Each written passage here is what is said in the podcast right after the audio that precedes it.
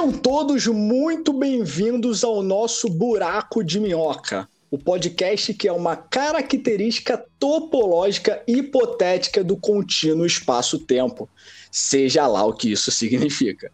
Eu sou Rick, engenheiro, amante da ciência, e eu gostaria de falar que quem não cola não sai da escola. Estou aqui do meu lado com o nosso grande amigo Bush. Fala pessoal, boa noite aí, ou bom dia, ou boa tarde, dependendo se você está escutando. E hoje eu não sei o que falar, então segue. segue o baile, pastor tocou, tocou pro lado, pegou a bola, tocou é, pro lado. Só, é só, tipo o Márcio Araújo, entendeu? Não foi nada, só toquei pro lado. Piadas futebolísticas.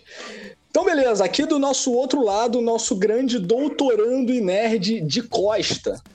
Qual é, galera? Hoje eu não tô bebendo porque eu tô de ressaca. E é isso. Eu vou falar bem pouco. Tu, tu, vê um, tu vê um qual é, galera? Que é aquela voz grossa pós, pós. Quando a pessoa tá estragada, né? Exatamente. É isso. E aqui do meu outro lado, o nosso maker, o nosso MacGyver de Magé, Seiji. Se apresenta aí pra gente. Quantos lados você tem, cara? Caramba! São, é, eu não falei quantas dimensões a gente está aqui, são vários lados. Tem três são... lados. Aí, galera, boa noite. Vamos ter uma conversa maneira hoje. E eu estou, ao contrário do nosso amigo de Costa, eu estou tomando uma cervejinha. Ai, nem falo. Ah, até dói. Bem, pessoal, hoje é dia 8 de junho, um dia após uma das datas mais importantes para nós, hosts do Buraco de Minhoca. Ontem foi aniversário do nosso grande de Costa, então eu gostaria de começar o episódio dando parabéns aí pro de Costa, pô, nosso mestre muito, dos magos aí. Muito é, obrigado. Ah, e uhul. gostaria de falar que é exatamente por isso que eu tô de ressaca, porque eu enchi a cara. e é isso. Melhor modo de passar o aniversário. Foi bom. É foi isso. Bom. É isso, pessoal. É isso. Vamos começar aqui. Hoje o dia promete. Hoje a gente vai ter uma conversa calorosa. E eu já gostaria de iniciar esse episódio trazendo aí é, diferença de conceitos, né?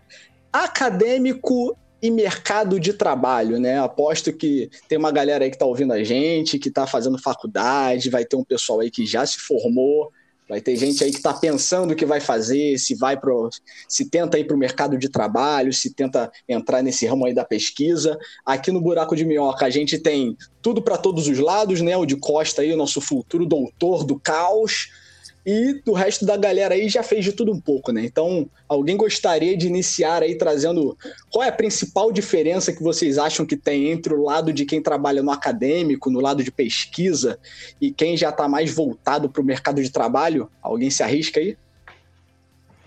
Cri, cri.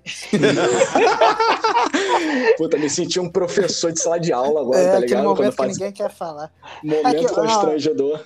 Eu, eu, vou começar falando aí só para botar uma observação, né? É, nós somos quatro engenheiros mecânicos, né? Ainda por cima, especialidade igual. É, então, assim, o que a gente vai falar hoje e tal, né? É a percepção que a gente tem de, de vida, assim, né? Da gente que muito, muito ligado a esse ramo da engenharia, né? Tipo, se tiver um médico ouvindo a gente, vai falar, esses caras estão falando merda, e não é assim aqui na uhum. medicina que funciona. É, então, tipo assim, tem um, tem um pouquinho de, né? Sejam maleáveis com a gente, né? Com o que a gente vai falar aqui. Não, e tem outra questão também que eu vejo, por exemplo, pelo menos na minha bolha da internet, né? Que eu sigo canais de ciência, como o Rick falou aí, eu faço doutorado e tal. É, eu vejo que existem, existe muita divulgação científica na área de biologia, de física, de química, é, até de, de, de, outras áreas assim, mas eu nunca vi, é, nunca não, até já vi, mas mais na, na gringa assim, né? Mas eu nunca vi aqui no Brasil a área de divulgação científica em engenharia. Então talvez é, é, o pessoal conheça muito a parte da, das ciências de base, né? Por causa dessa galera aí que divulga a ciência, mas não conheça essa parte da, das ciências aplicadas, né? Que, engenharia, medicina, enfim. E talvez a gente possa dar um, um, uma luz sobre, sobre esse ramo, que é bem parecido com as ciências de base também, para falar a verdade. Eu acho interessante comentar isso também, porque, como o de Costa estava comentando, as pessoas acabam ficando um pouco fora do que, que acontece, do como é que é a engenharia, mas está do nosso lado, né, como o Bush comentou. É, porque o pessoal gosta muito de ver como é o resultado, né? Como que é, como as coisas ficam bonitas quando aparece uma reportagem ou uma tecnologia nova divulgada, mas não entende muito bem como é que é no, no ramo acadêmico a quantidade de cabeçada na parede que a gente tem que dar e murro em ponta de faca para poder sair algum resultado novo. E o pessoal acha que você senta um rapidinho ali, um fim de semana no laboratório e sai na segunda-feira com uma tecnologia nova. e a, a, a ciência sempre progride, mas a passos muito lentos, mas Exatamente. constantes. É, eu gostaria de trazer aqui, cara, o meu ponto de vista, né? Assim, ó, a minha vivência. É, hoje eu trabalho no mercado de trabalho, né? Eu sou trabalho como engenheiro, é, eu trabalho no mercado de óleo e gás.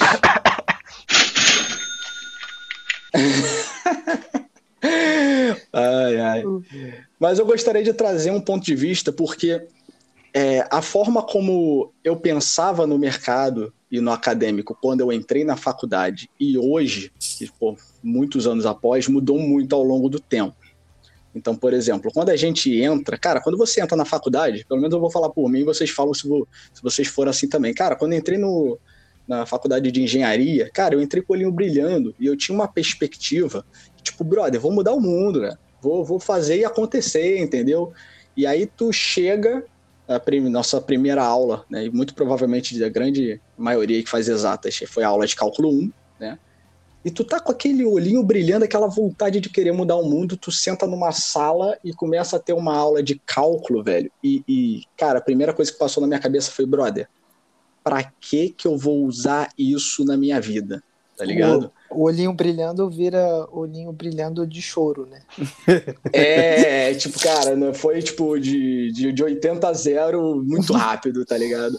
E aí eu fico, e aí, tipo assim, a gente tem muita gente que se, decepciona, tem muita gente que não consegue entender que assim, cara, você vai pro mercado, eu falo hoje com propriedade, tu não vai usar cálculo, tu não vai usar nenhuma fórmula daquelas que você aprendeu no ciclo básico. No máximo, você vai pegar conceitos que você aprendeu na, numa área mais específica, né? A gente que é de mecânica, a gente tem muita questão de área voltada para materiais, vibrações, né? Mas a gente pega esses conceitos básicos e a gente aplica de uma forma muito prática.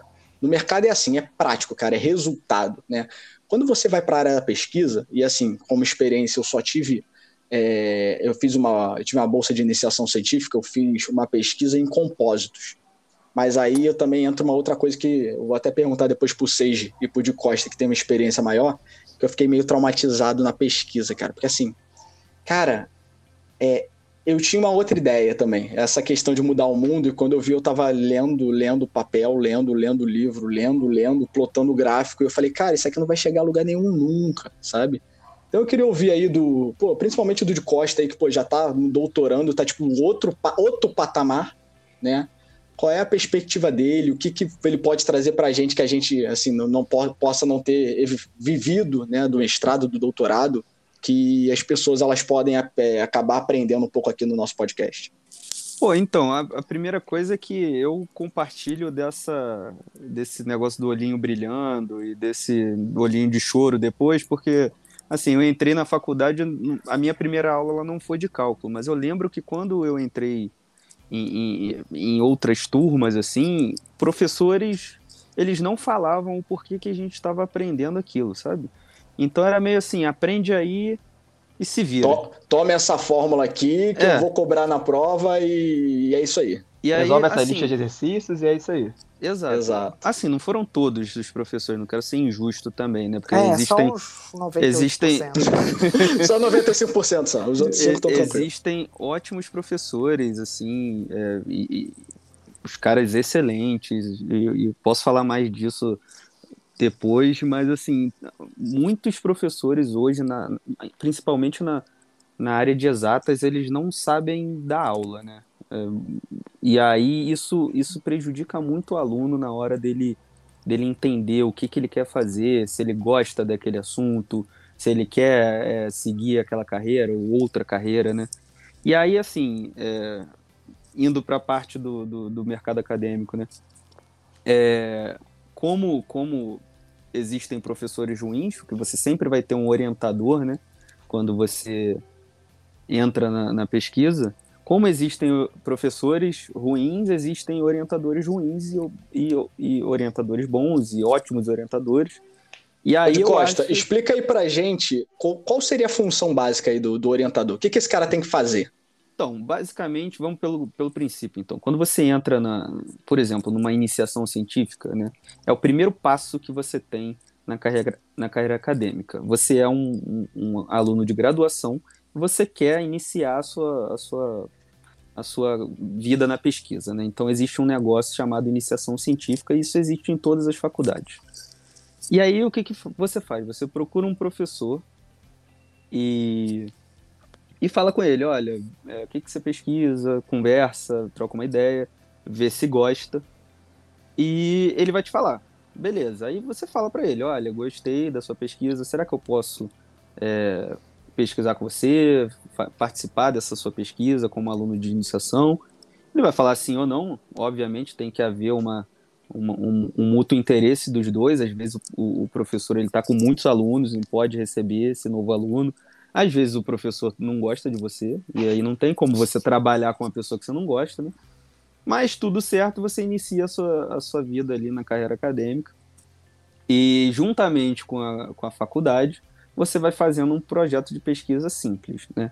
Geralmente você ajuda ou um aluno de mestrado ou um aluno de doutorado a realizar a pesquisa dele. E às vezes você leva, dependendo se você for um bom é, é, aluno de iniciação científica, você consegue publicar um, um artigo em um congresso ou até mesmo numa revista, que eu já vi muitos alunos conseguindo, né?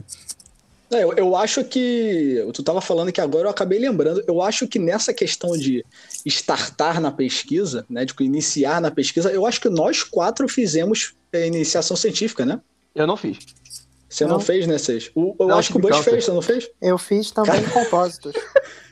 É verdade, cara, é verdade. Nossa, eu tinha esquecido disso, mas isso é papo para outro podcast aí. Tu fez em é. compósitos também, né, Bush? Compósitos também. E como é que tu entrou, tu caiu de paraquedas, como é que foi essa ideia de, cara, eu quero fazer uma pesquisa? Porque assim, para mim foi, tô curioso, quero entender, quero saber com, como é que, qual é desse negócio aqui. Né? Ó, você sincerão, sincerão agora, momento, sincerão do porquê que eu entrei. Abre seu pesquisa. coração, vai, fala. Abre, abre o coração. Eu, eu, eu, eu tava estagiando e aí eu tava ganhando aquele dinheirinho legal, né? Tim, tim. E aí saí do estágio.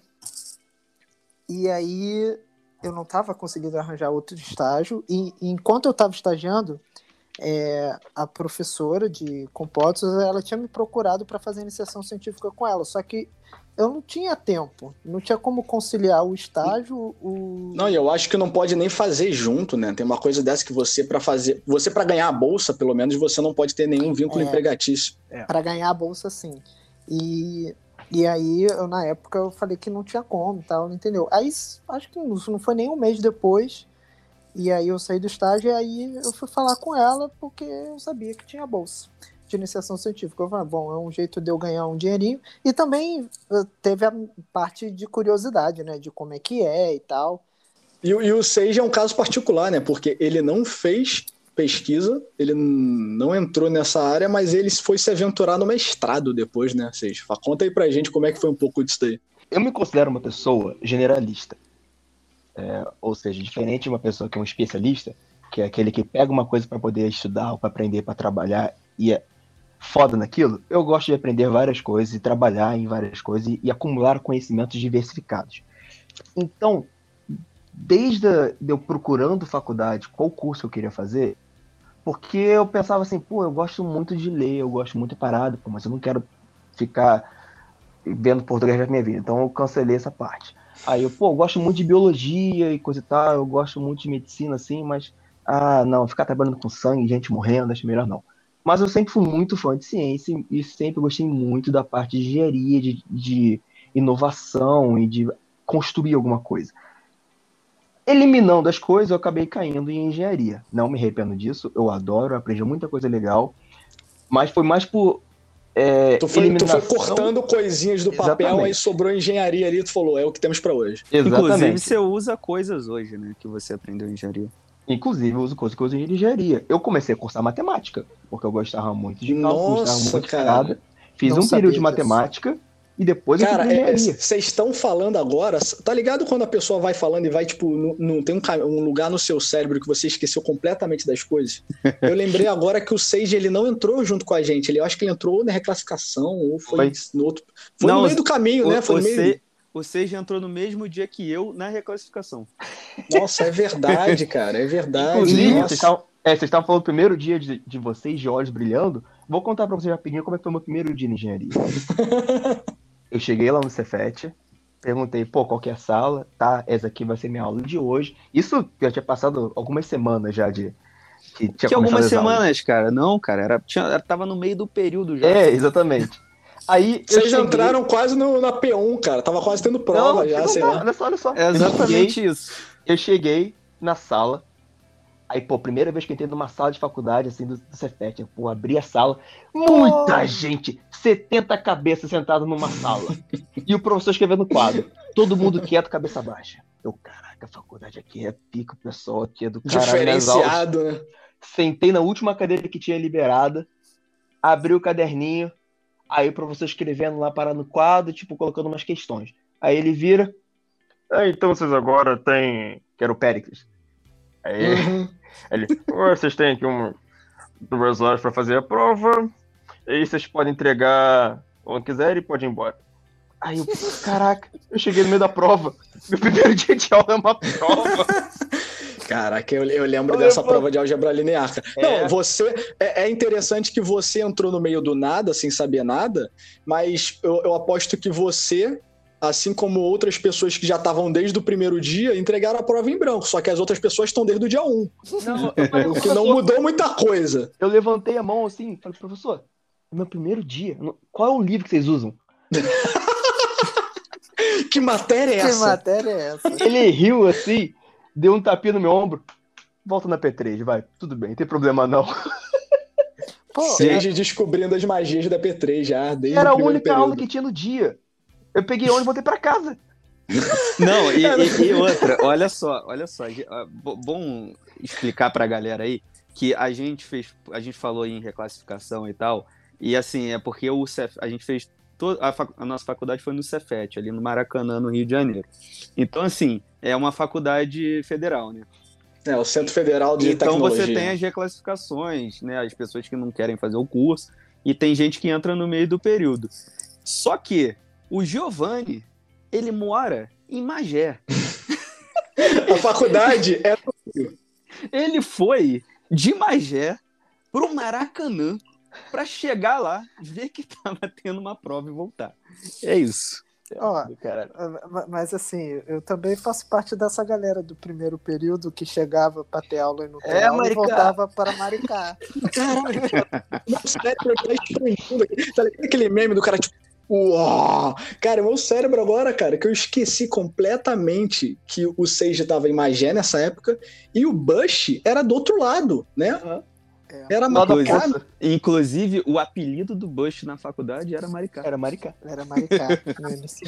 Mas olha só, eu não sei se vocês se tocaram, eu não sou do período de vocês. Né? É, é um não, né, depois. não. É um depois. é. É um depois. Mas, mas voltando pra gente não perder o fio da meada. Você já perguntou como é que eu entendo essa parada de, de- Como É. você se caiu de paraquedas no mestrado, né? É, é eu, eu fiz a minha faculdade inteira seguindo o roteiro direitinho, com tudo que devia, fiz todas as matérias.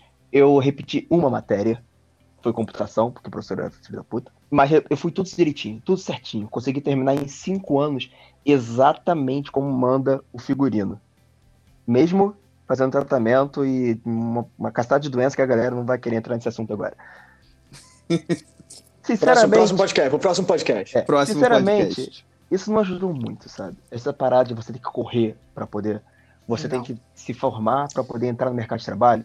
Cara, eu não ganhei nada com isso. Isso não Cara, nada. e- esse é um ponto importante que tu tocou, Sage, que eu aposto que vai ter uma galera que tá escutando agora a gente que se sente assim. É. E, e eu, eu me senti assim também, mas a gente aprende a desencanar quando a, gente- quando a gente vai chegando mais lá pro final, que é, cara, a gente tem, tem toda aquela pressão de, cara, eu preciso passar. eu preciso ter um CR bom, eu preciso me formar e eu preciso entrar logo no mercado. E em, em momento algum as pessoas param e pensam: o que que eu quero fazer? É, exatamente. Isso não. Cara, olha só, eu me formei com CR 8.1, sabe? Isso não me ajudou muita coisa para poder fazer as coisas. Era um dos CDF, o pessoal sabe que isso que eu, que eu gostava de ficar fazendo muita coisa, de, de responder as provas. Eu ficava chateado quando tirava uma, uma nota abaixo de 7. E, cara, isso não é uma coisa que mudou a minha vida do ponto de vista de mercado de trabalho, mesmo tendo atuado no mercado de trabalho. Até porque nós pegamos uma época muito ruim na faculdade, que a gente estava recheado de greve e recessão e crises econômicas no Brasil. Nossa, a gente tá de parabéns, cara. Pra galera que tá ouvindo a gente, só para contextualizar, né? A gente aqui é tudo formando, todo mundo se formou ali 2015, 16, 17, né? A galera se formou nessa época. Então, assim, imagina que você tá do meio pro final da tua faculdade e os seus veteranos que você conhece estão se formando, pegando é, vagas bizarras, assim. O cara acabou de se formar, tá entrando como engenheiro numa, numa empresa foda, ganhando oito conto lá, que era muito mais que o piso na época. Era, né? Não, 21, 22 mas... anos, sei lá. Eu acho que era e, até mais, cara. É, não, e assim, era, era salários bizarros. É, naquela época tava tendo um boom do petróleo ali até 2013, 2014, gigantesco. Então, meu irmão, era concurso da Petrobras todo ano entrando 200, 300 pessoas. Tu, era, tu ia mediano num concurso desse, tu entrava. Então tava nossos veteranos tudo entrando nessa vibe aí de, pô, já tô me formando, assinando contrato. E a gente ali no meio pro final da faculdade pensando, caraca, é, é, é vou fazer meu nome, né? Vou brilhar. Uhum. E aí, de um, de um momento pro outro, vem petrolão, vem crise econômica, começa a cair as. É. Vem, meu irmão, veio, não foi pouca merda, não. E outra história também, é, nós alunos vendo isso, a gente não se perguntava se a gente gostava disso ou não. A gente não se perguntava se a gente ia exato, gostar exato. De, de, trabalhar no, no, no, nesse lugar que ganhava 8 mil, 10 mil reais. A gente só era incentivado aí porque tava todo mundo indo, era tipo uma onda gigante, isso. assim, sabe? Seguir a galera. Exato. Massa de manobra. É, cara, é a receita. É assim, eu cresci é... Bom, a gente aí é da, voltando, já, a gente já falou no episódio passado, infelizmente eu vou tocar na ferida de novo, a gente é da ah, década de 90. Né? Bem você com isso. E na década chegando. de 90, a gente cresceu com receitinha de bolo, né? O que, que eu quero dizer com receitinha de bolo? Cara, estuda, se forma no colégio, estuda, entra na faculdade pública, estuda, se forma, entra no, entra no mercado de trabalho e se ferra de trabalhar no mercado de trabalho. Com sorte, você vai deixar de trabalhar 8 horas por dia para trabalhar 12. Não, e a ideia era, entrou na faculdade pública, irmão, você tá eh, garantido para a vida inteira. Sim. É. Não, e começa o countdown, né? Porque, ó, tu entrou na faculdade pública, ó, cinco aninhos, parceiro. Vamos se formar em cinco aninhos, Exatamente. ter um CRL acima de sete e vambora. E assim, cara, não existe isso. Não existe isso. A gente aprendeu na base da porrada, né? Mas a galera que tá ouvindo a gente pode evitar passar pelo que a gente passou. Acho que é inclusive um dos propósitos desse podcast é trazer experiências que a gente já teve para mostrar para vocês que, cara, a vida não é assim, você não precisa passar por isso, não precisa ter. Pô, tinha amiga nossa, amigo nosso, que foi parar em hospital, cara, por crise. Né? A gente tem. A gente, tem um, a gente teve uma matéria que era, tinha mais a ver com projeto, desenhar, fazer coisas no software. E teve uma galera virando noite, cara, tomando é, negocinho de cafeína e indo parar para o hospital para tomar soro, porque eu tava com crise de ansiedade, entendeu? Então, ah, o buraco é muito mais embaixo, sabe? Mas vamos, vamos, vamos botar o Seja no mestrado que a gente não consegue terminar essa história. vamos lá, Seja. Mas, tipo, quando eu terminei essa parada, eu caí ali, eu tava bem no meu, no meu estágio, pô, ia ser efetivado com isso e tal. Pá, crise! Eu sentei assim, mais pro final do meu, do meu estágio, o meu chefe olhou pra minha cara e falou assim, cara, eu tô tendo que mandar 30 engenheiros embora hoje por causa dessa crise. Eu adoro você, eu adoro seu trabalho não tem como eu colocar você nessa empresa. Eu olhei pra cara dele assim, pô, me ferrei. Musiquinha do Naruto no fundo, né? É. Cara, eu gostei muito do meu, do meu, estágio, de verdade. A galera do meu estágio era muito boa, e meu chefe era excelente. Eu, eu me considero uma pessoa felizada porque eu tive bons, é, eu tive bons é, orientadores e bons chefes. Todos os meus chefes foram excelentes. Oh. Eu criei amizade com os chefes, todos eles. É. Eu me considero felizado com isso. Ou seja, fala aí pra gente é, assim, que a gente falou, cara, tu não vai usar essas fórmulas, tu não vai. Assim, uma, uma qualidade boa assim que tu tem. Tipo, é, existem habilidades pro mercado e existem habilidades pro acadêmico, né? São coisas completamente uhum. diferentes, né? Assim, o que que tu conseguiu pegar de legal no mercado que tu falou, pô, isso aqui é bom ter, isso aqui é bom saber, essa experiência foi boa eu ter? Cara, saber lidar com o pessoal, conversar com as pessoas. Isso eu acho que é uma coisa que, que o mercado me ensinou muito bem, que você não trabalha sozinho. E assim como você também não faz pesquisa sozinho, por mais que é. você fique sentado no computador, é, você tem que saber lidar com as pessoas e tem que saber chegar no meio termo com todo mundo, sabe? E se você, comunicar, né? Tem que saber é, se comunicar. Você tem que saber lidar com um orçamento, você tem um, um, um budget ali, você tem também uma um ETA, né? um, um tempo para poder fazer aquela parada. Isso te dá muitas diretrizes, sabe? Você conseguir se organizar com relação a isso é muito importante. O mercado de trabalho eu gostei muito de ter essa relação com as pessoas e poder me dar esse guide que, olha só, tu não pode fugir muito, senão você vai acabar se perdendo. Tem que se manter o pé no chão aqui, senão você vai fazer merda depois. Mas eu fiquei muito tempo trabalhando, fiquei nessa parada, terminei o estágio depois terminei a faculdade. Tipo, passou o tempo, não podia fazer mais nada. Aí, por sorte, chegando ali, como tava vindo o Rio 2016. Então eu comecei a trabalhar no Rio 2016. Sei pra caramba lá, é legal. Só que como todo mundo sabe, a Olimpíada é uma vez ali e acabou mesmo, vai embora. Um dos, assim? um dos, trabalhos exóticos do Um dos objetivos desse podcast é contar quantos trabalhos exóticos o Seiji já teve. Sim, sim. Cara, quando termina os Jogos Olímpicos, cara, desmonta tudo. Acabou a parada. Tudo era. As pessoas já sabiam que tinha um prazo determinado para acabar aquilo ali, sabe? E foi muito legal. Eu gostei pra caramba. Pô, coloquei no meu currículo que eu trabalhei nos Jogos Olímpicos e nos Jogos Paralímpicos. e o que, que tu fez lá nos Jogos Olímpicos? Eu ajudei. Fazia. Eu lembro que tu trabalhava muito com a movimentação, né? É, Você se envolvia muito com os atletas, esse tipo de coisa. Eu ajudei a gerenciar a parte de transporte, de entrada e saída de todo mundo, de todos os veículos das Vênus, que são os estádios. Eu trabalhei principalmente no Rio Olímpica Arena, que era onde tinha é, o jogo de ginástica rítmica, é, é, aquelas partes de dentro ali de de ginástica e coisa e tal, e eu trabalhei principalmente na parte do Maria Lenk, que era de salto ornamental, é, sincronizado, polo, foi muito maneiro. E depois eu trabalhei nos Paralímpicos na parte de, do velódromo. Eu trabalhava, todo mundo que entrava, saía, tinha que passar por mim.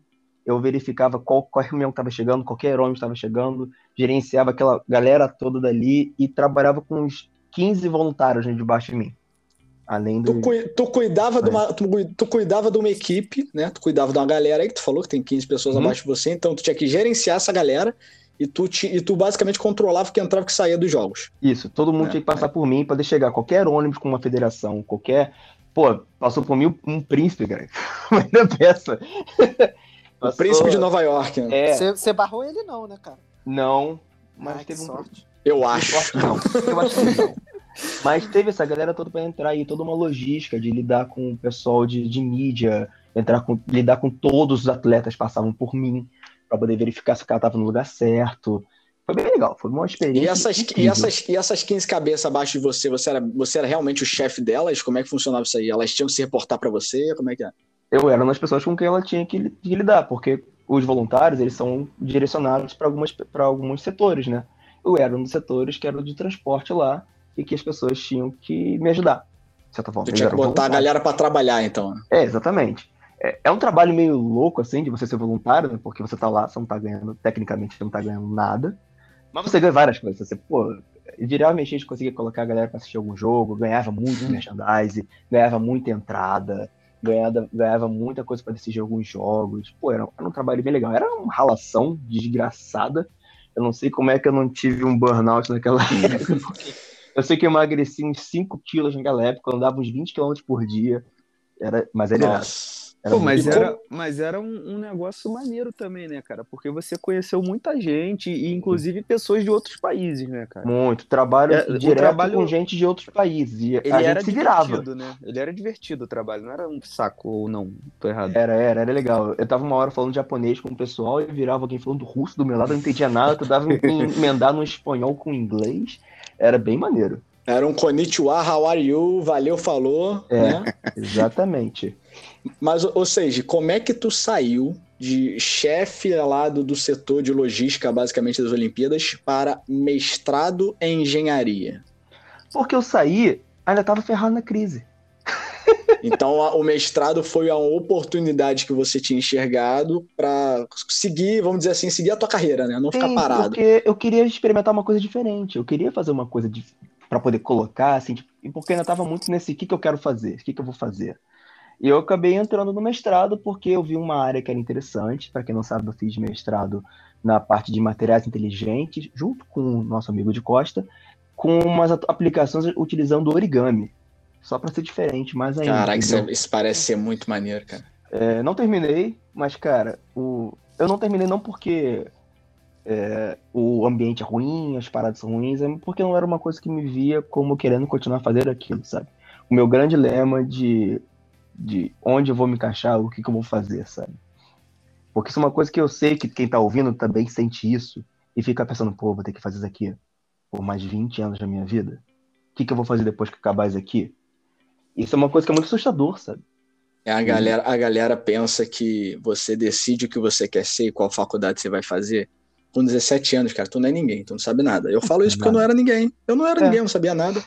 E até hoje, não é, né? E até hoje eu não sou, é, exatamente. Esse é um ponto muito importante. Que, cara, o, vocês falou um negócio interessante aqui, cara. Eu fiquei me perguntando o que eu queria fazer. Cara, a gente se pergunta até hoje. Até né? hoje. Você se pergunta quando vai entrar na faculdade, você se pergunta no meio da faculdade, você se pergunta no final da faculdade. E quem não fez faculdade também, não precisa se estar na faculdade, mas você se pergunta isso o tempo todo. E você para e pensa, cara, eu quero fazer isso aqui o resto dos próximos 30 anos da minha vida. E eu acho que isso era comum, esse. esse vou, vou, vou utilizar palavras de coach aqui, né? Esse mindset, ele era comum antigamente, né? Você pega uma coisa e faz os 30 anos, os próximos 30, 40 anos da tua vida e vambora. Mas hoje. As suas cara, contas e se vira com isso aí. É, tá exato. Mas eu acho que hoje, assim, é, não, não é bem assim, sabe? É, hoje a gente pode se permitir tentar se aventurar em coisas diferentes. Né? Existem o... novas possibilidades, né? Exato. O Bush, eu até queria aproveitar o gancho aí e puxar o Bush, porque o Bush, eu já trabalhei com o Bush no mercado. E ele saiu de uma área e foi para outra agora completamente diferente, né, Bush? Conta aí um pouquinho do que que tu tuas experiências, o que que tu gostou, o que, que tu não gostou, né? E conta aí pra gente. É, então, aí de, depois que eu fiz a iniciação científica, eu me formei, né? E uns três ou quatro meses depois de formado, eu consegui uma vaga para trabalhar para uma empresa grande estatal do Brasil de óleo e gás, vocês já sabem qual é. Não faço a menor ideia, Bush, qual empresa que é. Então, é, e aí, trabalhando como terceirizado, né? Para quem não sabe, empresas como a Petrobras, né? 70% de quem trabalha nela é terceirizado, não é a galera concursada, né? E eu e o Rick tivemos uma experiência lá, né? Eu fiquei mais tempo. Eu tinha um trabalho que eu gostava pra caramba, né? No, no início. E aí depois surgiu uma oportunidade de trabalhar embarcado. O famoso sonho do engenheiro que entrou na faculdade. Nossa, se for o seu, né? Ganhar com ah, curiosidade. Eu, eu, tinha, eu tinha esse sonho também, cara. Eu Muita gente também. tinha esse sonho por um, um motivo. Grana. Não, dois. São dois motivos. Grana e você parar para pensar que, cara, eu só vou trabalhar metade do ano, porque assim, Isso, é. tu, tem, tu tem a escala 14, independente da escala, nessa né? 14 por 14, tu fica embarcado 14 dias, desembarca e fica 14 dias em casa sem fazer nada. Né? É. Isso, isso pode variar, pode ser 14, pode ser 21, mas enfim, a ideia é que você trabalha metade do ano e ganha muita grana. Quem não é. quer, né? Não, e, e assim, realmente, se você, no, no, nosso caso, se a gente consegue uma vaga de engenheiro embarcado, pô, é é o sonho, né? Financeiramente, digamos assim. E para surpresa geral da nação e minha, eu não gostei. Chegava no fim do mês, eu falava, ah, cara, pô, tô gostando sim. Aí pa passava o mês e eu não tô gostando, não. Chegava no fim do mês, ah, eu tô gostando sim. Era, era assim, era, era um ciclo. Pra galera que não tá entendendo o que o Bush tá falando, é, eu não lembro, eu não, eu, não embarquei com o Bush, né? A gente, eu, eu embarquei esporadicamente, porque você, quando é engenheiro, não trabalha embarcado, mas você trabalha, por exemplo, numa área de petróleo, você pode eventualmente embarcar, ficar lá alguns dias e voltar. Pra você vai lá resolver o problema e volta. Então, o Bush, me fala se era isso, porque a experiência que eu tive embarcada é, é horrível por alguns fatores. Primeiro que tu tá completamente isolado do mundo.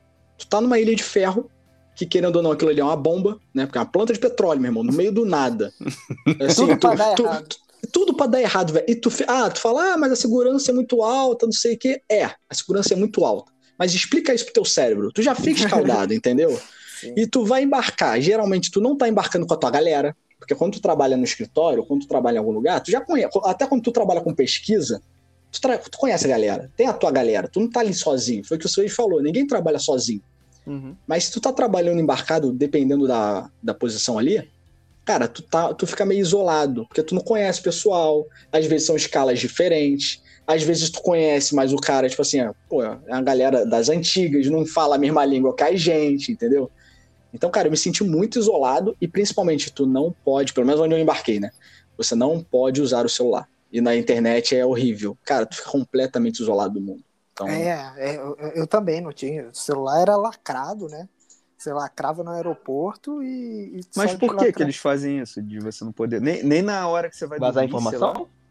Cara, é, tem, pode tem ser informação, desculpas. pode ser questão contratual, porque aí depende do. Tu tem várias empresas, depende de empresa, né? É, no meu caso, eu trabalho numa empresa que eu presto serviço para outras empresas. Então, por questões contratuais, ou às vezes por questões de falar, ah, vai vazar informação, vai, pode tirar uma foto ali de alguma coisa que pode ser confidencial, enfim. Existem vários motivos. É, e na área industrial, né, você não pode usar por causa de interferência, né? Tipo, Sabe aquele negócio do posto de gasolina que você não pode mexer no celular ali? Sei. É levado a sério lá na plataforma. não, mas assim, você não pode, por exemplo, levar um notebook e aí, por exemplo, na hora que você for dormir, apesar do quão cansado você esteja, você não pode chegar e entrar num, em algum lugar e falar com, com, o pessoal, pode. é isso? Só que aí pode. tem ter a liberação, tem toda uma burocracia. E... Pode levar um switch lá pra dentro?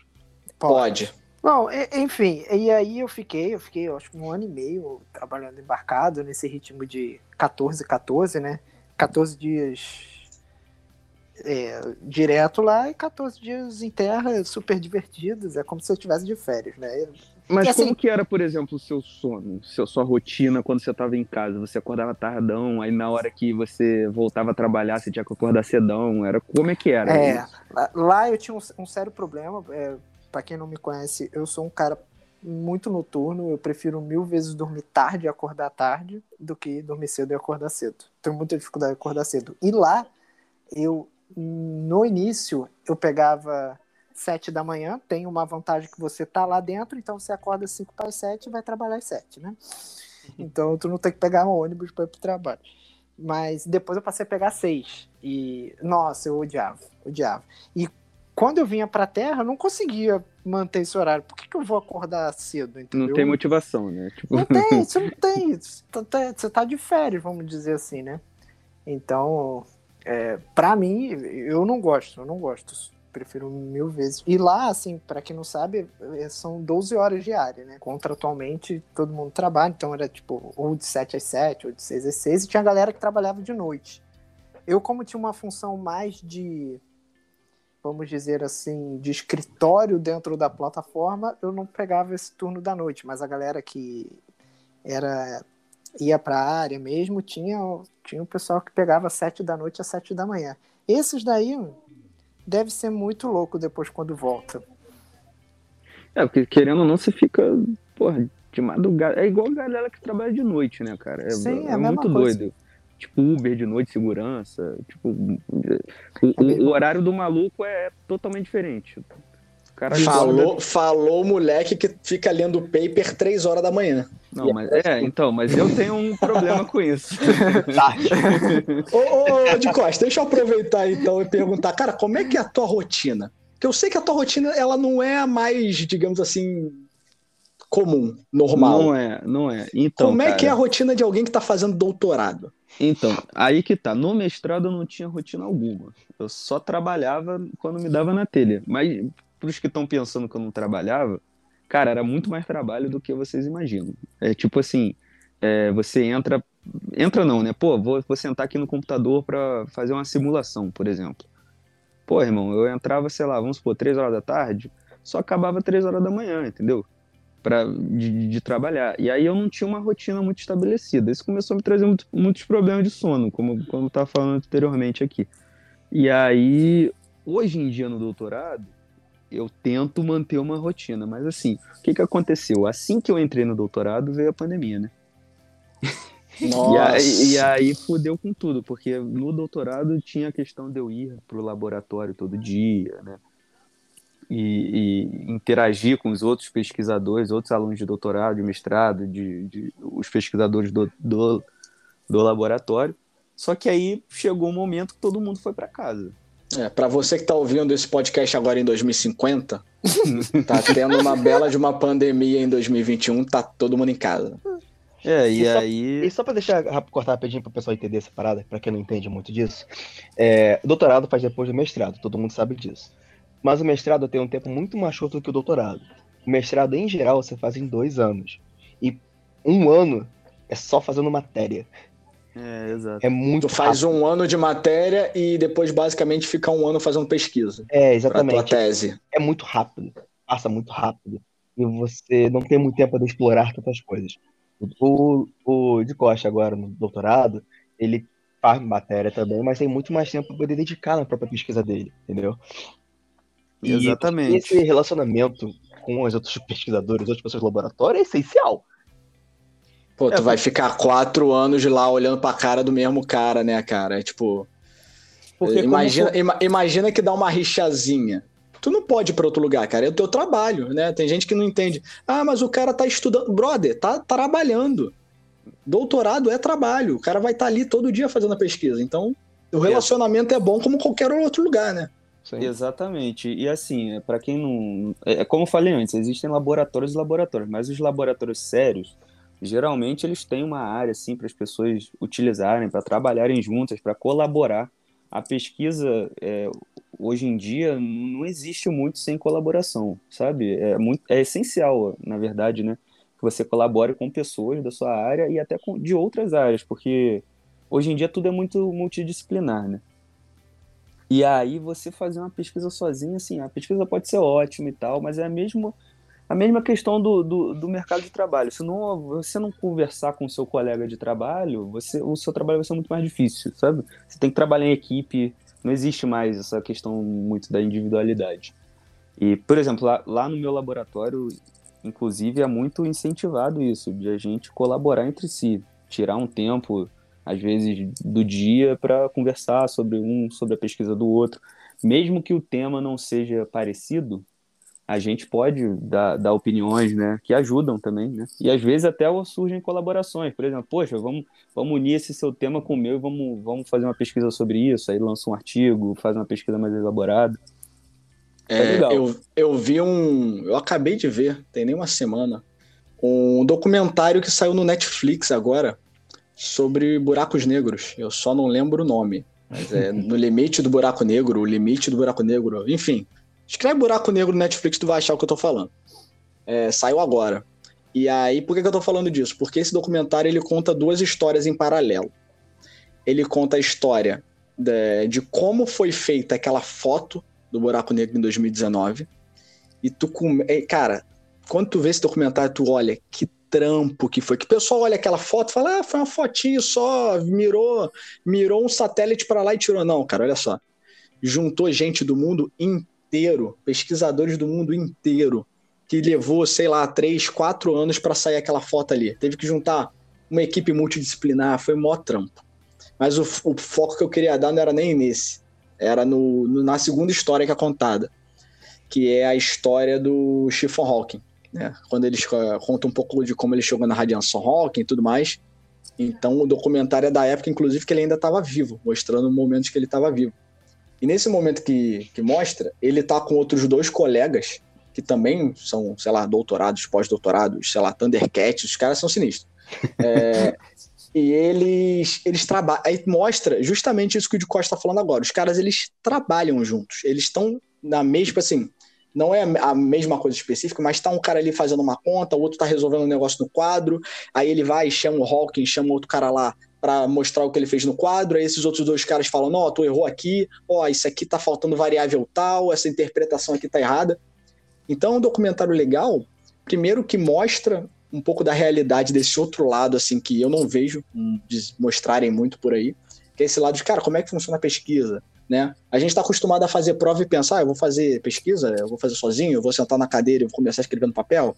Não é assim, né? E quem não gosta de ver documentário pode assistir The Big Bang Theory, né? é verdade, é verdade. É, é, o, mas, o mas tem um negócio, tem um negócio. O Sheldon, ele é o pesquisador, ele é o pesquisador chato, que não gosta de fazer pesquisa com ninguém, entendeu? É, ô, ô, de Costa, existe esse cara na, na, na realidade? Existe um Sheldon? Existe. Cara, até existe, mas assim, é, a maioria não é assim, né? São caras excepcionais, esses caras, assim. Ô, ô de Costa, explica pra gente aí, é, por exemplo, lá eles são é, profissão do cara, né? Ele é pesquisador, é, atrelado a uma faculdade. E aqui no Brasil, como é que funciona? É porque ali todos eles já são, já têm o doutorado deles, eles estão continuam pesquisando. E tal. Aqui eles estão trabalhando na universidade, né? Isso. Ah, e... tá, entendi. E aqui no Brasil, como é que é? só me resta fazer concurso para as universidades públicas para virar professor barra pesquisador ou tem outros caminhos? Então, aqui no Brasil funciona um pouco diferente, mas é parecido ao mesmo tempo. Porque é o seguinte, lá fora, como você falou, né? O cara pode. Eu sou um doutor já. Eu posso é, entrar num laboratório, ser contratado, né? E aí é contratado mesmo entrar num laboratório e trabalhar como pesquisador daquele laboratório. Ou também posso ser professor de alguma universidade, substituto, enfim, alguma coisa do tipo. Aqui no Brasil é um pouco diferente. É... Vou falar das universidades públicas primeiro, né? Então, assim, você acabou o doutorado. Se você quiser trabalhar num laboratório de uma universidade pública, você entra numa coisa chamada pós-doutorado, que nada mais é, é como se fosse, mas não é, um estágio de um pesquisador. É como se você entrasse no laboratório depois do seu doutorado, e aí você ganha uma bolsa de pós-doutorado, que é num valor maior. Isso depende maior do que o do doutorado, mas isso depende. É o maior com muitas aspas aí nesse maior, né? Não, é, é, tipo assim, é o, é o dobro ou mais do que ah, a tá. bolsa do doutorado, mas é assim. É aceitável. É, é, porra, o maluco já tem doutorado, irmão. Então, assim, ele tinha que estar tá ganhando mais, eu acho, na minha opinião. Né? Mas, Não, com certeza. Saindo, com certeza. saindo desse. Saindo desse... Já se ferrou 10 anos, já é. juntando faculdade, mestrado, doutorado. Que... Saindo dessa polêmica. Saindo dessa polêmica, o cara ele, ele, ele pode ficar nesse laboratório, aí tem prazos, né, de contratuais, tipo seis meses, um ano, um ano e meio, dois anos. Ele pode ir para fora também, fazer um pós-doutorado fora também, pode ser. Gil do Vigor. É, exatamente. E, e ele também pode prestar concursos para é, universidades públicas ou particulares para entrar como professor. E aí tem professor substituto, pro, professor adjunto, professor. Enfim, tem vários níveis de professores. Né? E aí na universidade particular, é, aqui no Brasil é um pouco complicado porque a maioria das universidades particulares não tem essa área de pesquisa, né? A não ser. Sério? Eu acho, é, a não ser, eu acho, a PUC. Eu posso estar falando besteira, eu não, não tenho 100% de certeza disso.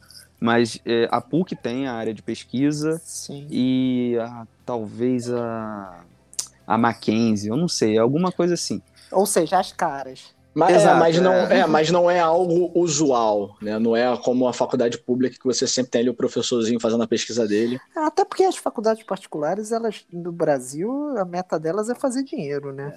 É, eu vou puxar um gancho aqui rapidinho de uma palestra muito boa que eu, que eu estive junto com o nosso amigo de Costa, com um dos maiores pesquisadores da nossa área, que foi o Lagoldas, uma vez que ele estava aqui no ah, Brasil. Sim, foi isso.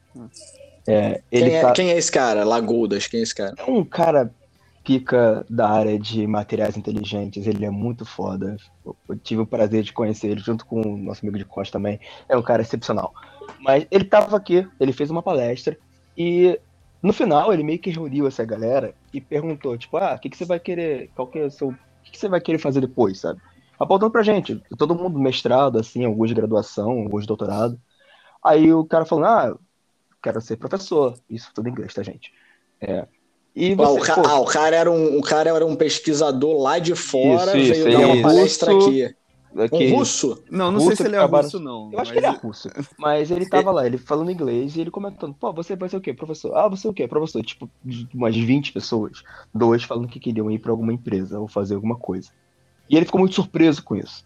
Ele ficou muito, muito surpreso. Ele meio que virou assim pro, Pro, com a baixa resposta de pessoas querendo ir para empresas é, ir para o mercado fazer pesquisa. Aí o, o nosso orientador ele virou para ele e falou assim: é porque aqui no Brasil tem uma coisa muito diferente de como é lá fora, que quando o cara ele é um pesquisador, ele quase certo dele entrar para uma área de atrelar com alguma universidade e acaba virando professor. Quase, quase certo. São poucos os casos que o cara sai e vai trabalhar com alguma coisa, trabalhando como doutorado, como mestrado, na área de, do mercado de trabalho. Ele geralmente ele acaba indo para a área de pesquisa e, e, consequentemente, sendo professor. É, existem algum, algum só dando um adendo aqui, existem alguns, alguns mestrados e doutorados, bolsas de mestrado e doutorado que são patrocinados por empresas, né? Que, por exemplo, a empresa Aqui no chega, Brasil? Aqui no Brasil tem. Ah. Você chega, a empresa chega para a universidade, pô, estamos é, pesquisando isso aqui e tem uma bolsa ou duas bolsas, e aí quando a pessoa entra no mestrado ou no doutorado, ela pega essa bolsa e pesquisa aquele tema que a empresa é, pediu, né? Ah, sim, mas, tô, mas é mais raro. um negócio agora de Costa que eu lembrei, né? Na nossa relativamente curta, é, não foi curta, né? Mas na nossa passagem lá pela pela empresa estatal de petróleo do Brasil, é, a gente a gente tinha é, essa empresa é imensa, é muito grande é, e é muito sinistra. Então, o que que acontece? A gente, eu e o Bush, a gente estava trabalhando na área, tipo assim, na ação, cara. A gente tava ali na operação, era ação o tempo todo, era tipo planilha Excel, telefone, reunião, responde e-mail. É, resumir nosso, nosso dia nisso, né? Era tipo Boa fazer fórmula, fazer fórmula no Excel, mandar e-mail para as pessoas resolvendo pepino, né? Tu resolvia pepino das 8 da manhã às 5, né? Ficava participando de reunião infinita, reunião às vezes para marcar reunião. E e era isso. Mas tem um outro setor, né? Que lá é o tem um setor específico, que é geralmente onde está a galera que tiraram as maiores notas, onde estão os maiores cabeçudos, né? Que é a área de pesquisa. Então é uma empresa, né? Que é voltada para o mercado, mas ela tem no, no núcleo dela, né? Um dos núcleos dela é voltado para pesquisa e sai muita coisa boa dali. É, coisas assim que a gente pode até falar que o Brasil tem em outros lugares do mundo não tem. Porque, assim, é, é, é um prestígio nosso de, da pesquisa que saiu dali, a gente poder falar, bater no peito e falar, ó, oh, isso aqui é do Brasil, isso aqui foi a gente que criou. Inclusive, então, um dos projetos que a gente trabalhou lá era parceria com a universidade, que era Verdade. a Federal de Itajubá, e o professor tinha um laboratório lá que ele fazia as pesquisas em parceria com a com, é. com essa estatal aí famosa aí. Inclusive, é, aqui no Brasil existem sim empresas que têm essa área de, como, vocês falaram aí, de pesquisa em desenvolvimento, só que existem poucas vagas no mercado para isso. Você não vê, é, tipo assim, 50% das vagas para gestão, para você embarcar e tal, e 50% das vagas para pesquisa e desenvolvimento. Você vê muito poucas vagas, porque, por exemplo, uma Shell da vida, essas empresas internacionais, elas têm esses setores de pesquisa e desenvolvimento nos países que elas foram fundadas. Geralmente é assim. E aqui no Brasil é um país só de. Os operação. caras exploram, operação, é prática. E aí aqui isso fica muito em falta, né? E, e às vezes, por, por ter essa falta de vagas, a maioria dos pesquisadores vão para essa parte da, da, da academia, né, da, da universidade e tal. Por exemplo, é, é, se você for ver essas empresas tipo Facebook, Google, Amazon, elas têm uma área de pesquisa que elas contratam, por exemplo, biólogos, neurocientistas, é, é físicos, muita gente assim, para fazer pesquisa com, com usuários de aplicativos, de, de eye tracking, essas paradas, sabe? Porque são, são pessoas que vêm da, da academia, que sabem fazer o procedimento científico corretamente e que podem ser muito úteis, né? Pra... E, às, é, e às vezes tu precisa de uma coisa muito específica, né? Às é, vezes assim, que, tu tá. que, a, que, a, empresa não pode. A empresa não pode divulgar, sabe? Senão, Exato. É, por questão de concorrência e tal. Então a empresa tem que pegar o cara do, do da academia e falar: olha só, é, você quer trabalhar com isso? A gente faz um contrato aqui de non-disclosure, né? E é isso, o cara trabalha com aquilo lá e ele faz a pesquisa dele. E aí o cara vai subindo na empresa, né, nessa área, sabe? Eu acho bem legal e aqui no Brasil falta muito isso ainda. Por exemplo, eu estava vendo na, é, que o Airbnb tem uma área deles lá, é, se eu não me engano, é a área de dados, machine learning. Os caras só contratavam doutores, cara. Exato. É, é bizarro, assim. Cara, o cara tá acostumado a programar. Progra... Doutor tá. Pro... É, pessoas de, de, exatas, pelo menos, né, galera? É, tá, tá acostumado a programar, tá acostumado a analisar dados, tá acostumado a fazer o método científico de, de teste. Então, assim, todas essas áreas de tecnologia que você está lidando com grande quantidade de dados, você tem que saber pegar aqueles dados, interpretar os dados e falar: olha só, tá acontecendo isso aqui, se a gente fizer aquilo ali, vai melhorar, olha só. Aí o gráfico mostra, por exemplo. E, e aqui no Brasil, como falei, ainda está muito engateando isso ainda. Não tá. Então, se quem está ouvindo aí quiser trabalhar com isso, infelizmente vai ter que procurar lá fora. É, eu, eu, queria trazer dois ganchos aí, exatamente com isso que o de Costa falou. Né? O primeiro foi o que ele falou de, cara, você precisa entender os dados. Assim, é, eu, eu, falo com propriedade, assim, não é questão de me orgulhar, mas eu falo com propriedade que, cara, hoje se me derem uma integral na minha mão para resolver, muito provavelmente eu não vou ter a menor ideia como é que faz. Não, tá? nenhuma. É, provavelmente eu vou ter a menor ideia como é que faz. Mas assim, cara, é, qual é a qualidade, né? Trazendo aqui para vocês e aí vocês falam, vocês concordam comigo. Ah, o Rick, qual é a qualidade de um cara que vai para o mercado, qual é a que precisa e qual é a qualidade que precisa para fazer um doutorado? Cara, eu acho que a qualidade é a mesma. Tá? Eu também e a. E a qualidade é, cara, é entender é, é, ter um pensamento crítico, sabe? É, o que o de Costa falou, cara, eu tenho que ver esse dado e entender por que que tá dando problema. Não é chegar, pegar uma fórmula pronta, botar um monte de númerozinho e no final vai ser um negócio ali. Eu tenho que interpretar aqueles dados, eu tenho que entender o que são aqueles dados. Muitas das vezes vai dar errado, eu tenho que entender por que deu errado. Isso você usa independente do lugar que você vai trabalhar, né? Então, eu não sei, vocês concordam comigo? Vocês acham que tem mais coisa, algo que é mais específico para um dos lados? Eu concordo totalmente, cara. Eu, é a questão, é isso que você falou, pensamento crítico. É conhecimento, né, que vem com, com experiência e com a teoria que você aprende na, na, na graduação, sei lá. E bom senso favor, né? Porque às vezes. é, bom senso eu... em tudo na vida, gente. É aquele caso, bom senso é tão raro que hoje em dia é quase que superpoder. É, cara. exatamente. Tu já viu, não sei se você já, experi... já teve experiência com alguém desse tipo, que quando você tá fazendo uma pesquisa, é, um problema que eu acho que deve ter na pesquisa, eu não posso falar porque eu não sou da área, mas eu acho que tem muita, deve ter muito problema com isso, é a pessoa se abraçar aquela ideia, sabe? Tem, e fala, fala, cara, isso aqui tem que dar certo. E aí começa a dar errado, né? É o famoso método científico. Eu tenho uma hipótese, eu vou lá, verifico, testo, deu errado, tento entender porque deu errado, volto com uma nova hipótese. E aí eu queria ver, cara, deve ter uma galera que se agarra a uma ideia e fica preso naquilo por muito tempo, quando o cara ele tem que entender que, cara, solta essa ideia. Às vezes essa ideia não, não, não é assim que funciona, às vezes não é isso, sabe? Solta, vai pro outro lado, pensa diferente, né? Cara, às vezes todos os resultados do cara estão mostrando que é uma coisa e ele continua fazendo teste achando que vai dar outra coisa. Sabe? É, é, é, tipo assim, não, tem que dar. Eu vou conseguir um jeito aqui de fazer com que isso dê o, o, dado que eu quero. Isso aí não é ciência, né, gente? É a definição da. Como é que é, Seja? Definição de insanidade, né? Definição de insanidade é fazer várias vezes a mesma coisa achando que vai dar um resultado diferente. Exatamente. Mas isso aí que o De Costa está falando é importante. Porque o legal da, da pesquisa é isso.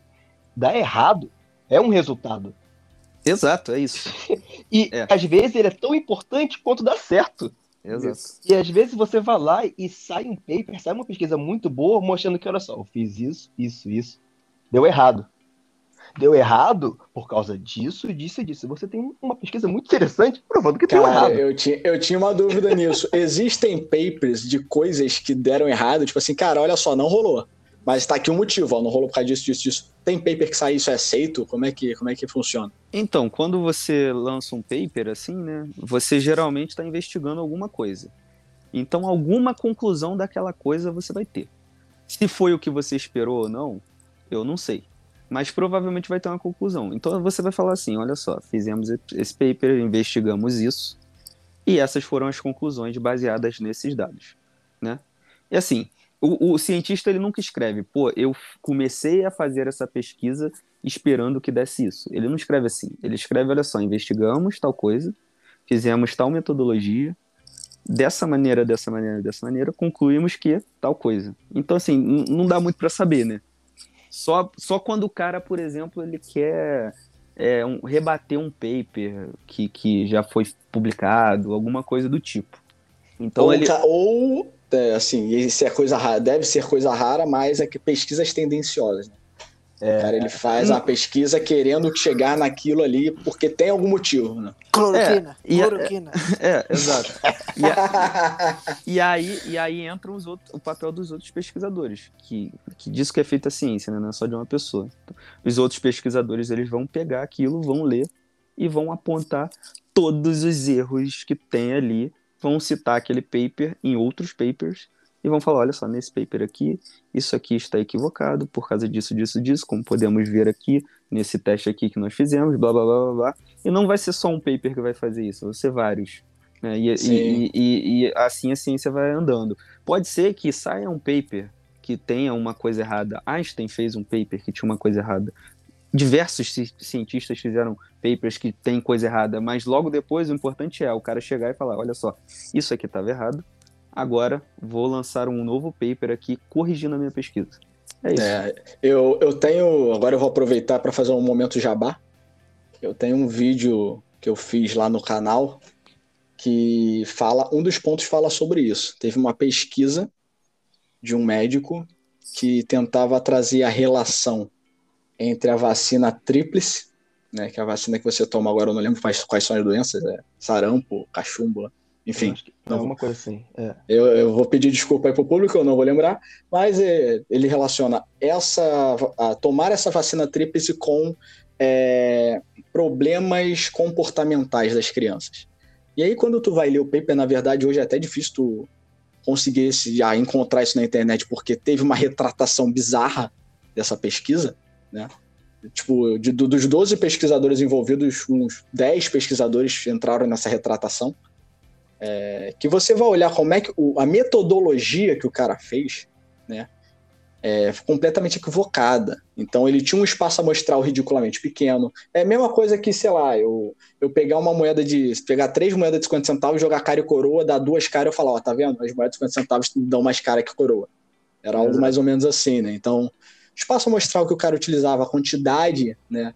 de crianças, vamos dizer assim, que estavam no estudo era muito pequena, não tinha relação causal nenhuma de uma coisa com a outra, mas é, o fato dele fazer essa pesquisa, né, depois de um rebuliço todo na época, teve a retratação e o cara inclusive perdeu, acho que ele já até perdeu certificado dele lá, não, não pôde mais praticar medicina, mas enfim, é, em, é, em, certos momentos a gente, o estrago ele já acaba, já acaba sendo feito, porque às vezes uma pessoa que não entende, ou um canal de comunicação, alguma coisa do tipo, pega, pega uma coisa disso e joga para cima, joga para todo mundo ver, e, e, muita gente não se dá o trabalho de tentar entender. Peraí, deixa eu ver essa pesquisa aqui. É, tem alguma retratação? Ela faz sentido? Qual é a conclusão que chegou? Né? Ela está em análise, porque você quando provavelmente você quando faz um paper deve ter alguma análise sendo feita por outras pessoas, né? Tem, tem. E, e às vezes o que aconteceu aqui é que, cara, você tem hoje um movimento de antivacina. Eu não tô tentando ser conspiracionista dizer que uma coisa tem a ver com a outra, mas pode ter uma relação, sabe? É, de da pessoa ler com não só esse paper, mas muito provavelmente existem muitos outros papers por aí que chegam a conclusões equivocadas, o cara pega aquilo ali e abraça, filho. E, e é verdade, acabou, porque ele fala, ah, não, a ciência. Quando você está fazendo pesquisa, vou falar a real, você tem que ser frio e calculista. Você tem que pegar, olhar o que está dizendo ali, pensar em todas as possibilidades e falar: o que, que eu estou vendo aqui? Como eu vou explicar isso para as pessoas que vão ler o meu paper? Aí, beleza, você mandou o seu paper para a revista. O paper foi aceito pelos pares, porque quando chega na revista, pessoas da sua área criticam o seu paper e fazem ele melhorar ou rejeitam esse seu paper. Né? E beleza, ele foi aceito pela revista. Mesmo assim, depois de um tempo, outros cientistas leram o artigo e acharam que aquele artigo estava é, equivocado por algum motivo. A questão é o cara que escreveu aquele artigo ter o bom senso de chegar e falar: realmente, está errado, vou fazer uma retratação. E fazer uma retratação é fácil. Você escreve um, um outro mini artigo para a revista falando onde a sua pesquisa estava equivocada e corrigindo a sua pesquisa. É simples. Só que aí algumas pessoas, sei lá, por uma questão de ego, alguma coisa do tipo, elas não fazem isso, né? E acabam se prejudicando no futuro por causa disso. É. E a gente aí tem hoje a galera que acredita que a Terra é plana, né? Nossa senhora, vamos entrar nesse ramo não, porque senão... É, vamos...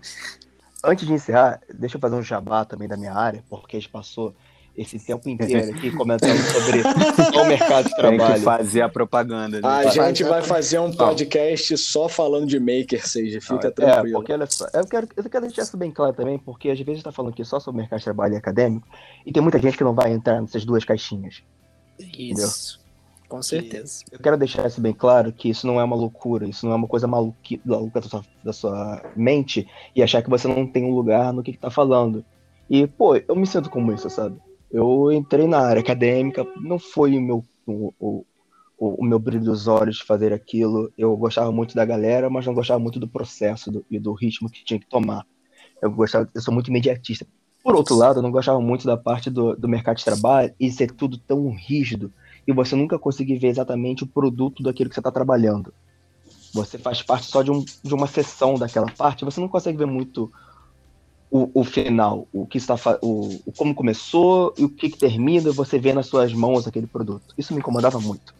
Então eu entrei nessa parte de que, cara, eu vou tentar fazer uma coisa minha, que eu vou fazer da forma como eu gosto e daquilo que aquilo que me dá interesse, aquilo que eu não quero passar mais 30 anos da minha vida trabalhando só para pagar as minhas contas, eu quero me sentir bem com aquilo que eu faço e, pô, não vou receber a mesma coisa que alguma pessoa que já entrou, 20, saiu da faculdade 22 anos com engenharia, acenando aquela parada, mas tô fazendo uma coisa que eu gosto muito, sabe?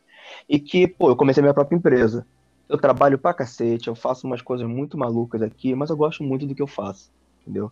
Porque eu gosto de fazer isso e eu não me encaixei muito bem nas duas caixinhas, eu participei das duas delas, vi que não era bem o meu, minha praia, e fui fazer minha, a minha parte social, a minha parte, sabe? Eu acho que isso é importante pra galera saber também. Que... É, exatamente, você tem que se sentir bem, né, no que tem você que tá fazendo. Bem, sabe? E você querer se forçar a fazer uma parte de alguma das duas coisas, não dá certo. Você não vai sentir, você vai ser uma pessoa realizada do que você tá fazendo.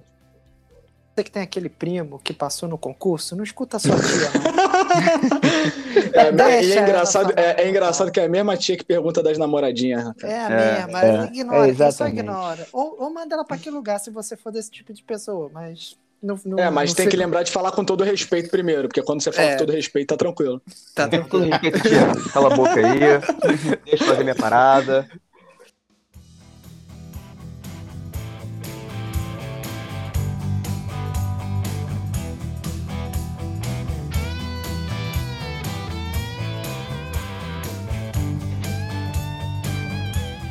Bem, então é com esse momento motivacional aí que eu acredito que a gente encerra o episódio, mas antes eu gostaria de falar aí com vocês, é, Seja de Costa, Bush, seja onde é que o pessoal pode te encontrar, que não seja aqui no, no, no podcast, quais são suas outras plataformas? Bom, quem estiver passando por Magé, pode dar um pulo aqui na minha oficina. Mas vocês podem me achar também no Instagram, no Seja Underline Designs, é, S-I-J-I Underline Designs. Só é a minha empresa que eu tenho de móveis e ambientes planejados, que eu faço com todo o meu carinho no coração. E eu sempre tento trazer essa mais como que é, se por trás das câmeras, de como que é fazer uma coisa muito bonita, um móvel, um ambiente muito bonito para todo mundo. Ó, já comprei, posso falar, não é porque sou amigo, ó. É, é bom, é, o negócio é, é de qualidade mesmo. O negócio é de qualidade mesmo. Tem que ouvir. É, deixa rolando lá enquanto você arruma a casa, lava a louça. É. Indica aí para aquele seu primo que tá ouvindo falar sobre você. Tipo assim, qual é, sabe aquele seu primo que passou no concurso? Então, é esse cara aí que você vai indicar. Essa carapuça serve, né? É. E, pessoal, é, é, siga, me siga lá também nas redes sociais. Eu sou o Rick, a página tem o Instagram, arroba Horizonte da Ciência. E eu tô também com um canalzinho lá no YouTube, onde eu falo sobre ciência, faço essa divulgação científica, só que com uma pegada um pouco mais diferente. Tem um envolvimento ali de cultura pop, um pouco de um pouco de HQ, um pouco de tudo ali, astronomia. Então, se vocês gostam disso, segue lá, arroba Horizonte da Ciência. E o canal no YouTube é, é Horizonte da Ciência também. Eu não sei o, o arroba, não tem arroba, né? Mas é isso, Horizonte da Ciência em tudo. Pode procurar lá, segue lá. E é isso. É com isso que nós nos despedimos. Lembrando, e... nosso Instagram, Buraco de Minhoca Podcast. E se é quiser isso. mandar um e-mail pra gente, pode mandar no buraco de minhoca contato arroba gmail.com. Isso. Se vocês quiserem contatar o buraco, tá aí. Buraco de minhoca. Contato. É, é com ponto ou sem ponto, seja? Sem ponto. É sem ponto. Buraco de minhoca, tudo junto. Né, se quiserem. buraco de minhoca, buraco. contato. Buraco de minhoca, contato, tudo junto. Se quiser mandar uma pergunta, falar, falar bem do de Costa lá, mandar um parabéns para ele atrasado. Pode mandar. Me, não, não, me manda a cerveja. Mas aí é, por, por, por, e-mail vai ficar difícil, mas aí a gente tenta providenciar um Sedex. Ou então faz um Pix, pô. Aí eu compro essa É, manda um Pix. Se quiser mandar um Pix também, daqui a pouco a gente vai estar divulgando. Mas é isso, pessoal. Eu espero que vocês tenham gostado e a gente se vê aí no próximo episódio do Buraco de Minhoca. Valeu! Valeu!